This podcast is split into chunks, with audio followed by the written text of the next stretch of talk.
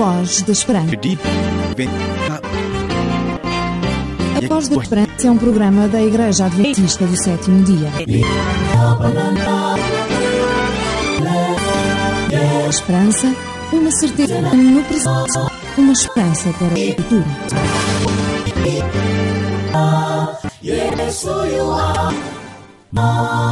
Estará em companhia. Há uma equipa simpática, a equipa do programa da Voz, que deseja a todos os ouvintes um especial sobre Jesus e também toda a sua dedicação a nós. Gostamos muito de estar consigo e também porque sabemos que a nossa companhia o ajuda a chegar mais perto de Jesus. Para muitos, este é um momento de pausa, porque entre palavras de reflexão de entrar vários cantores com melodias que inspiram o coração de todo aquele que procura paz, conforto e também o conhecimento sobre Deus. Deixe depois por aí, porque nos próximos minutos traremos muitas e boas para que você se sinta bem na nossa companhia. Voz da Esperança. É um programa muito interessante. Mais que uma voz. Certeza da palavra. É hora de de dar lugar na Inspiração Cristã. www.org esta emissão da Voz da Esperança. Por agora, quem entra em antena é o grupo Conta Comigo no tema Quero Gritar um Poema. Quero gritar um poema que fale de ti, bom que seja ouvido aqui.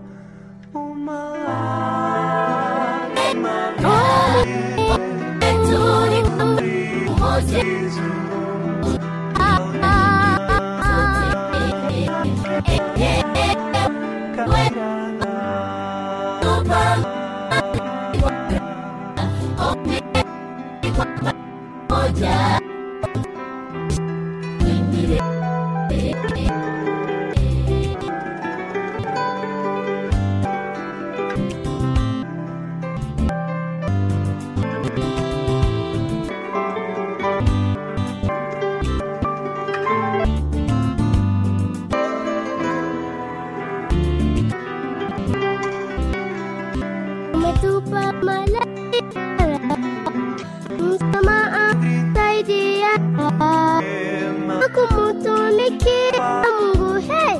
Oh, Ona sasa leo nina umetupa malaika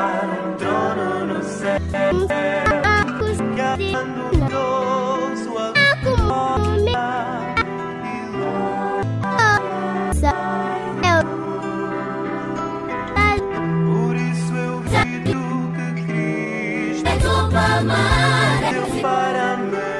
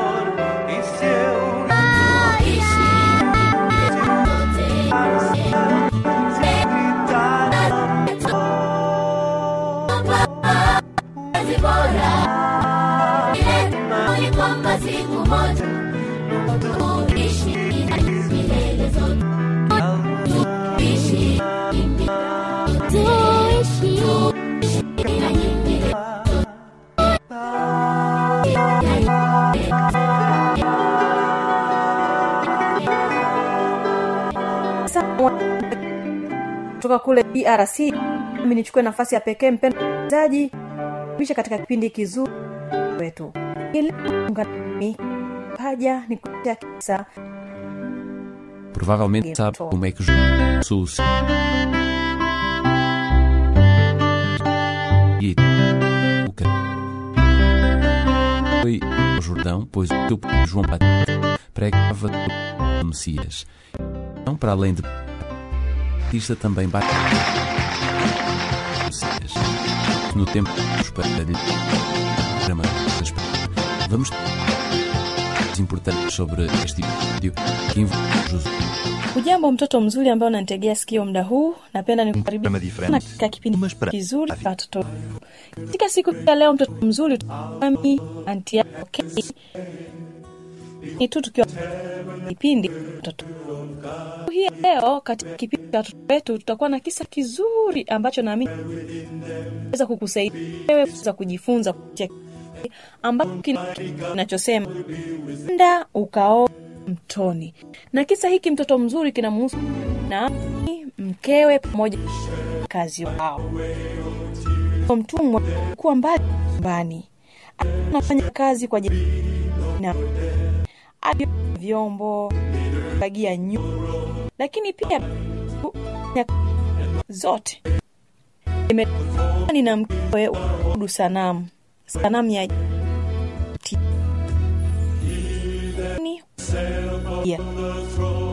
na mkewe aombe na kusema la hasha, siwezi sanamu, namwomba anayeniona mimi sikia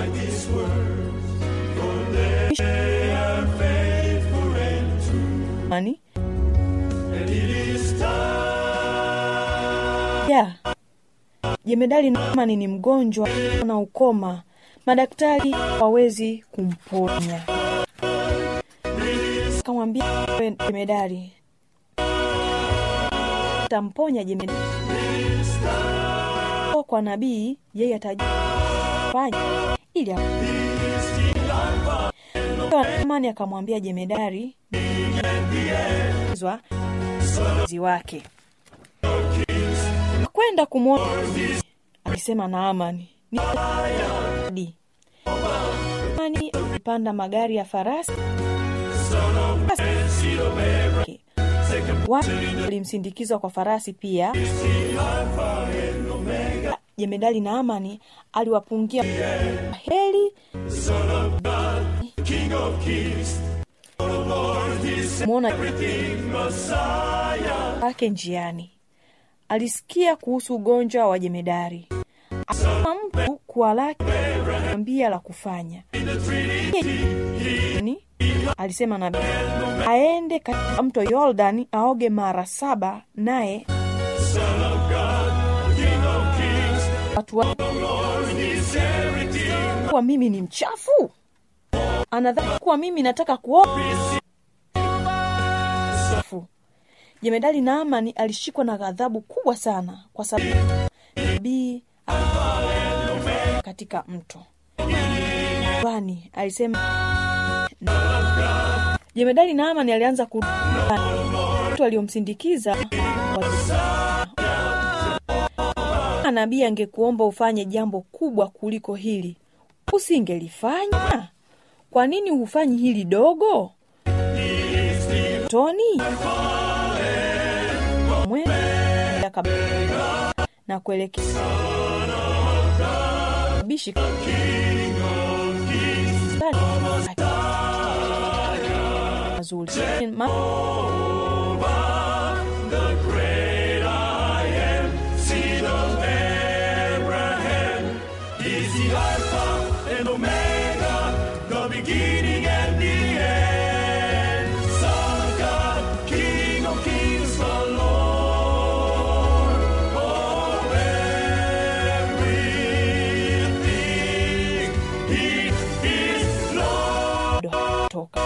kaingia tena alama za ukoma zilikuwa bado kando ya alia kwa makini kabisa jinsi alivyokuwa akiingia na kutoka lakini mara alama zilikuwa zi Para crescer, nao alikuwa saber viver.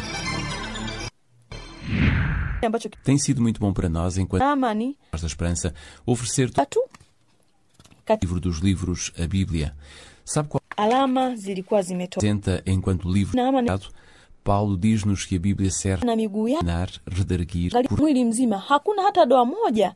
E porque liona madoa yote yalikuwa yametoweka. as coisas de Deus deve ser watu destruído makofi. Numa das suas cartas a Timóteo, Paulo desafia este discípulo a, jemedari e a lile agizo la nabii aliyemwambia kaoge mto Yordani questão de oferecer kwa kuwa alikuwa hataki em cada programa da voz aliweza kushauriwa na watumishi wake ambao walikuwa wakimsindikiza ili waweze kuoga ili aone tem.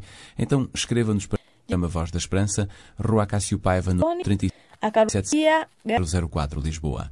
Se preferir telefonar, pode usar o número de telefone, que é o 21316, kumshukuru 21 aliambata 140166, jemedali Naamani ali fazer o seu mbele ya nabii akamshukuru usando o nosso correio eletrónico vozesperanca.advin. amwambia kuchukua zawadi. Todas as Bíblias que oferecemos aqui no programa da Voz da Esperança são provenientes da Sociedade Bíblica hapo au watu wengine waongeza kuchukua zile zawadi lakini yeye nabii Dia que tenho o grato privilégio de partilhar consigo o livro da kama jemedali Bíblia.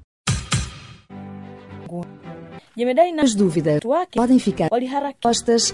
Você pergunta mke waliangalia barabarani.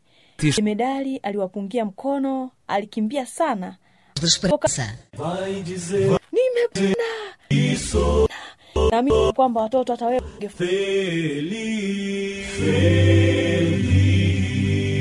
na mkewe na binti O do Jordão, ambazo walikuwa planta escavada no deserto, walimwomba Mungu que se mbinguni 300 ti mjakazi. nível do Mediterrâneo, até desembocar nas fétidas águas do Mar Morto, o lugar mais baixo da Terra e também um dados da história. Lição por ali passaram o Jordão a seco, os antigos israelitas, prometida guiados por José. kuwa anaombwa na mjakazi wao Tentas, kuwa tendo com a sua capa no rio pouco antes de ser arrebatado ao céu, wana Hamani. Kisa chetu mtoto mzuri do lugar escolhido kinaishia hapo. Kumbuka kina kichwa kinachosema nenda uka. onde nada distrai o pensamento, se Kisa hiki kilikuwa kikimuhusu pelo anjo como os espíritos Hamani ya kazi pamoja vieram àquele lugar para ouvir João Batista. tu na watumishi wa tusiwe wabishi. Hamani angeweza kukata kutoka Jordan mara saba, ina maana asingeweza kupona ukoma wake. Ina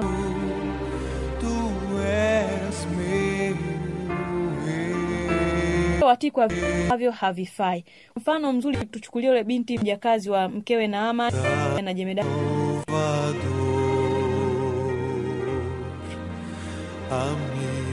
kwamba si halali ni kuabudu sanamu. Tunaweza tukafanya kila kitu, lakini kile ambacho kinapingana na maagizo ya Mungu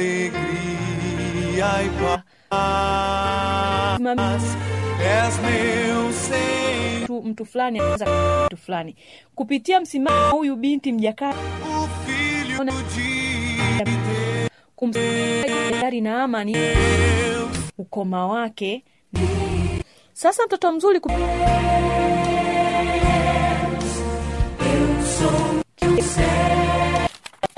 ishirini utaanzia hapo sema mungu yote.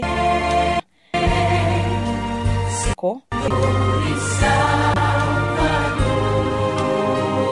miungu mingine ila mimi. Fanyie sanamu mfano wa kitu chochote wala kilicho chini duniani wala kilicho chini chini dunia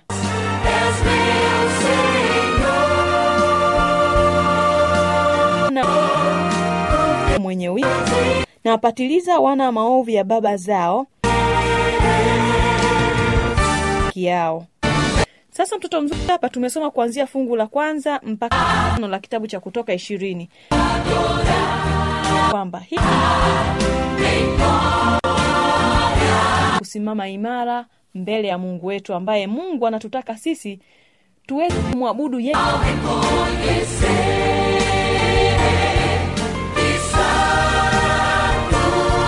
na mazingira ya hali na nyumbani kwetu. Sijua ya kwamba hapa kupitia mjakazi alikuwa japokuwa alikuwa mbali na nyumba aliweza kuendelea kushikilia imani yake. Hakuabudu sanamu. Na kupitia msimamo tumeona jinsi ambavyo ameweza kumsaidia. Apone ukoma wake. Lakini kama na angeweza kuingia katika swala la kwa maana asingeweza kumwokoa Jenerali na amani. Kwa hivyo tuanze kupitia mjakazi huyu ya kwamba hali na maeneo ya nyumbani kwetu. Tukishikilia vizuri na kwa umakini na mungu siku zote atatupigania. Na tuko salama na tutaokoa. Mungu awabariki watoto wazuri mnapoendelea kusikiliza kipindi kingine watoto wazuri ambao ni lakini pia pamoja na wanadamu. Lakini kumbuka kama mjakazi huyo alikuwa anaweza kujitu vizuri na kile ambacho alikuwa amekifanya jemedari na amani mzuri naamini hasa akika- camponeses longínquas aldeias da montanha, pescadores da Galileia, artesãos da Judeia, de Jerusalém, se achegam à asante kwa kunisikiliza. Tukutane wiki ijayo katika kipindi cha mtoto cha leo. Casa com as suas crianças, de filhos, estavam lá também gente. Carregando os seus conflitos e ódios, feridas, lesões. E você está na hora de lutar espiritual, que no fundo trata o encontro que Jesus teve com o seu principal.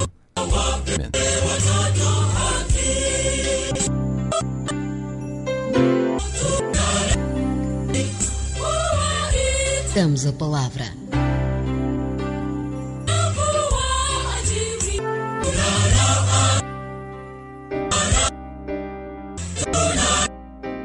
Entre aquela multidão de curiosos, indiferentes, inquietos, pouco se aguarda talvez também dois João, uma mulher de profissão duvidosa, jovem doutor em direito preocupado com o seu futuro, um banqueiro de passado um tanto confuso, um doente condenado que acredita ser possuído pelo demónio e alguns jovens de saúde à procura de um ideal.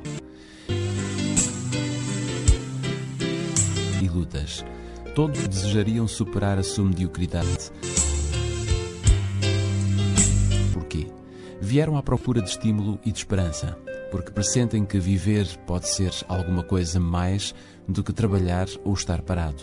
Estão ali porque desejariam o que lhes falta. Por isso vieram o do profeta. Quando aparece sobre as rochas, um silêncio expectante apodera-se dos presentes. Traz no rosto é o de um enviado de Deus, filho único de um venerável sacerdote, renunciou à vida cómoda do templo para seguir a sua vocação. O que sabe proclama-o às multidões com todo o vigor da sua juventude. João é a consciência insubornável de quem não teme nem ninguém. O governo, nem o clero, os lugares da plebe. A sua mensagem é simples e direta. Visitar. Aproxima-se o reino de Deus, recebê-lo. A sua pregação não tem, mas é mais a mensagem de um reformador, um mensageiro de esperança. Citando o profeta Isaías, João compara os ouvintes com o um awr sanduku la posta 172 morogoro tanzania. Anwani yetu ya barua pepe ni kiswahili at awr.org. namba zetu za mawasiliano ni kama zifuatazo. Simu za kiganjani namba 0767 então como rei 82 ditos que deve o 078 caminho e endireitar 9 ukiwa nje ya tanzania kumbuka kuanza na namba kiunganishi alama ya kujumrisha 255 unaweza kutoa maoni yako facebook. Tanzania. Msikilizaji tunapofikia tamati katika kipindi hiki cha watoto wetu basi nikumbusha ya kwamba kesho tutakuwa na kipindi cha vijana na maisha. Usipange kukosa. Uh, wimbo unaotuaga hii leo katika kipindi hiki cha watoto wetu ni waimbaji wa children melody kutoka kwa drc nchini congo. Wanakwambia baba yetu. Baba yetu aliye mbinguni, amenifurahisha yakini, uniambia mwake chuori ya kuwa Yesu ni upendo. Baba yetu aliye mbinguni, amenifurahisha yakini, uniambia mwake chuori ya kuwa Yesu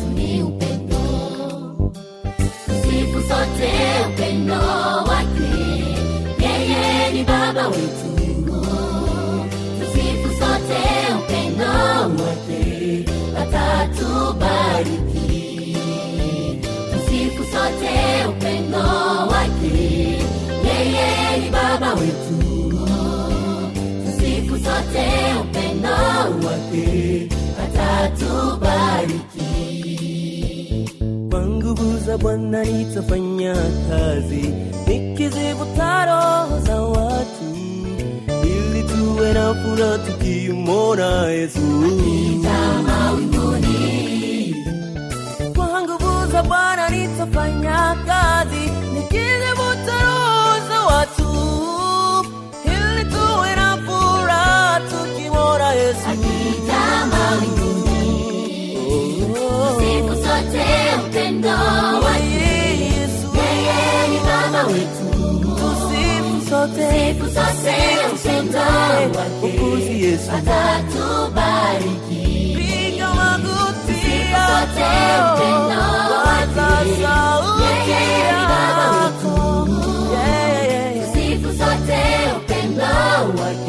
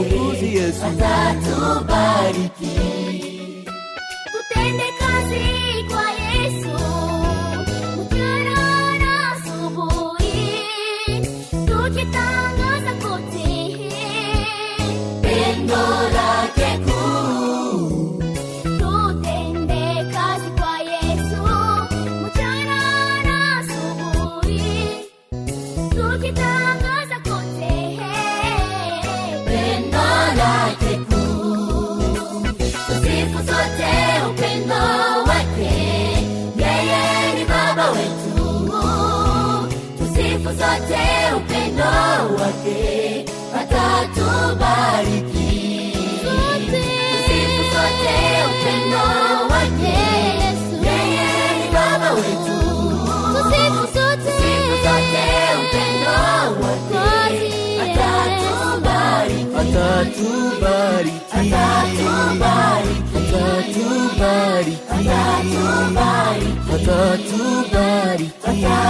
atatubariki tusifu sote upendo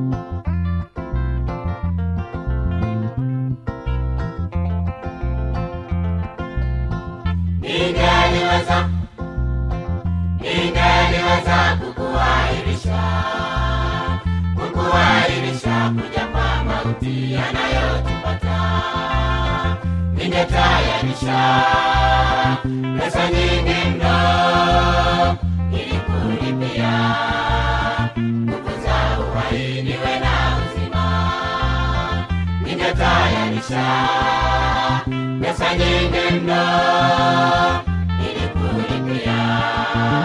nguvu za uhai niwe na uzima.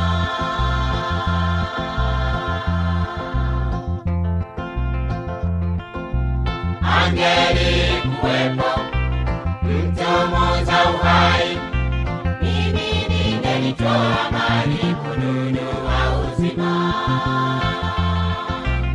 angeli kuwepo mtu muuza uhai, mimi ningelitoa mali kununua uzima.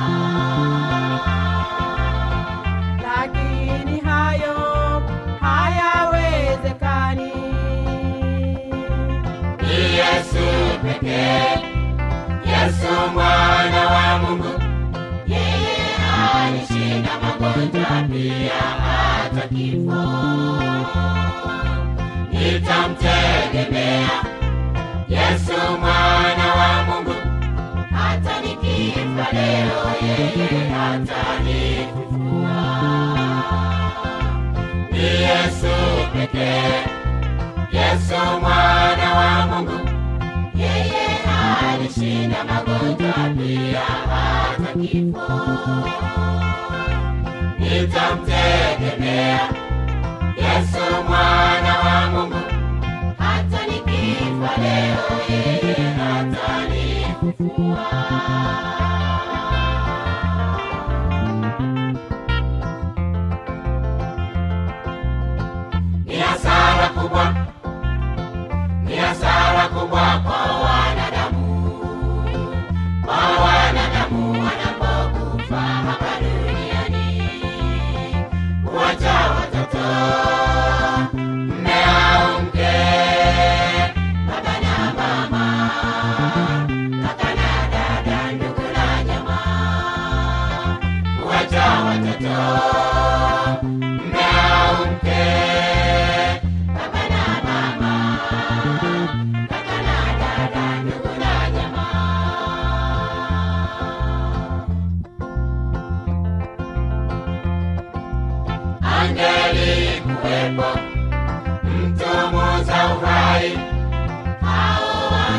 Maria.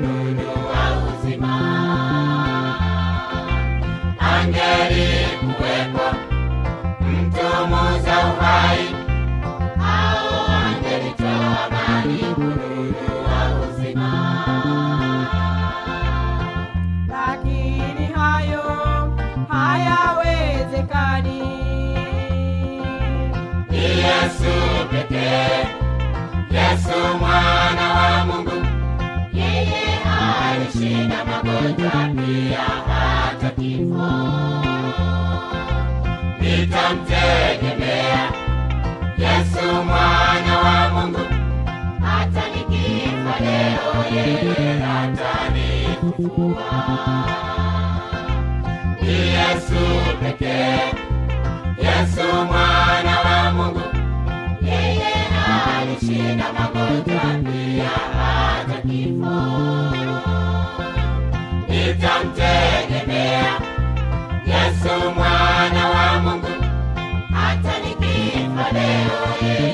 hatari kufua.